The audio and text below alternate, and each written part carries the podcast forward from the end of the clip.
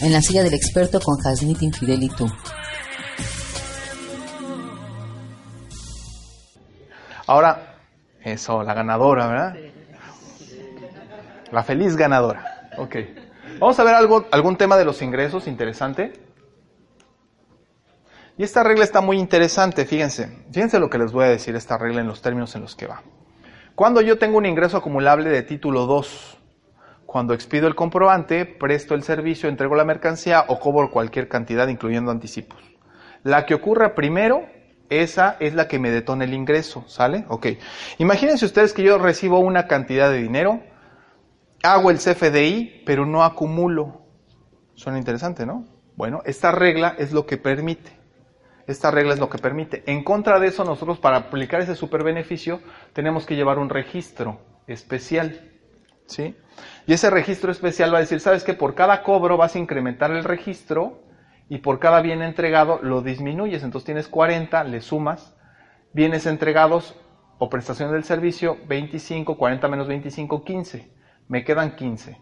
Cobro 540 pesos, 15 más 540, 555. Bienes entregados 15, 555 menos 15, 540. Y así, más, menos, más, menos, voy haciendo al final el registro.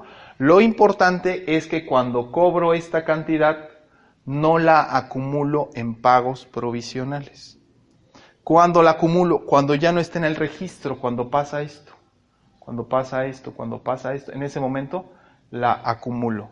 Pero si tengo ahí la factura y no he entregado la mercancía ni prestado el servicio, entonces voy a tener un diferido. Y esos diferidos, entonces al final voy a tener un registro de 1.295.000 pesos. De tal forma que llego al final con 1.295.000 pesos que me dice, en la anual sí los acumulas. Ah, ok, está bien. Espérame tantito.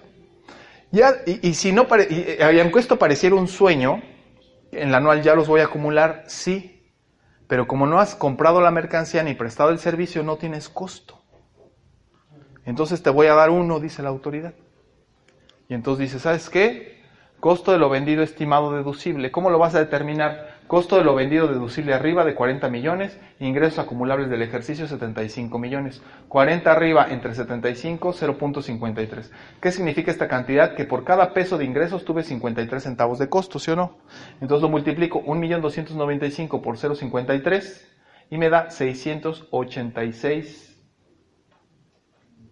deducible. ¡Wow! ¿No? Está muy interesante esta regla y ya tiene algunos años estando aquí, nada más que la cambiaron el año pasado y fue un boom.